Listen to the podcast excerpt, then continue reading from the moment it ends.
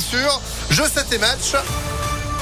Sandrine Ollier, vous battez tout le monde, bonjour. Bonjour Phil, bonjour à tous. À la une, l'émotion après la mort de Jean-Pierre Pernaud. Le journaliste est décédé hier à l'âge de 71 ans, atteint d'un cancer du poumon. Il fut le présentateur vedette du JT de 13 heures de TF1 pendant 33 ans, de 88 à 2020, un record de longévité dans l'histoire de la télévision française. Jean-Pierre Pernaud a fait partie du quotidien de millions de Français. Sa disparition ne vous a pas laissé indifférent. S'y identifié complètement à la France de l'intérieur.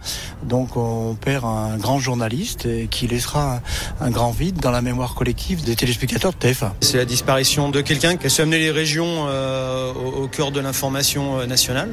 Donc c'est quelqu'un qui a pu révolutionner, je pense, le, JT et le contenu de, de cette information-là. Quand il a quitté TF1, on était trop triste. Moi je l'aimais bien, je le suis sur euh, Gala ou Instagram, voilà. J'ai beaucoup de peine, vraiment. Les hommages se multiplient. Le Premier ministre Jean Castex salue la mémoire d'une voix familière. Emmanuel Macron aussi a réagi. Il a habité le cœur de nos foyers, écrit le président sur Twitter. Emmanuel Macron qui s'est adressé aux Français pour la deuxième fois hier soir depuis le début de l'intervention militaire de la Russie en Ukraine. Pendant plus d'un quart d'heure, le président a fait le point euh, sur euh, la situation sur le terrain.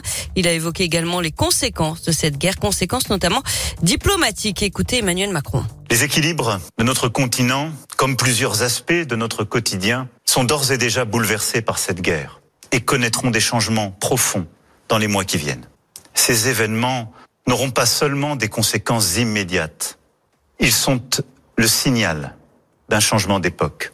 La guerre en Europe n'appartient plus à nos livres d'histoire ou nos livres d'école, elle est là, sous nos yeux.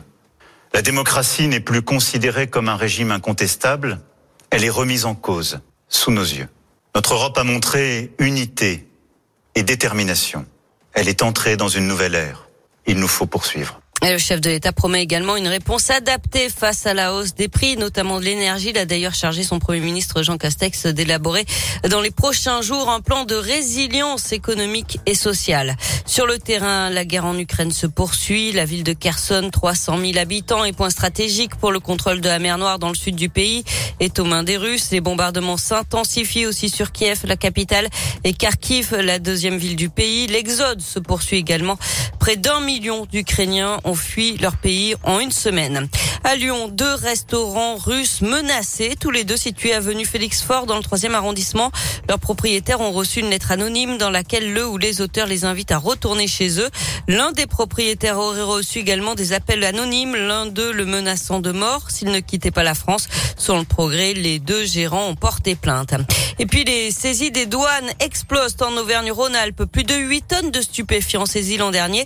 C'est 2 tonnes et demie de plus qu'en 2020.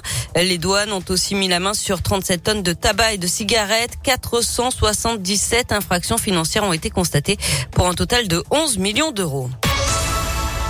Du sport avec du basket et l'Asvel féminin qualifié pour les quarts de finale de l'Eurocoupe. Les filles de l'Asvel ont éliminé hier les Polonaises de Lublin 78 à 54.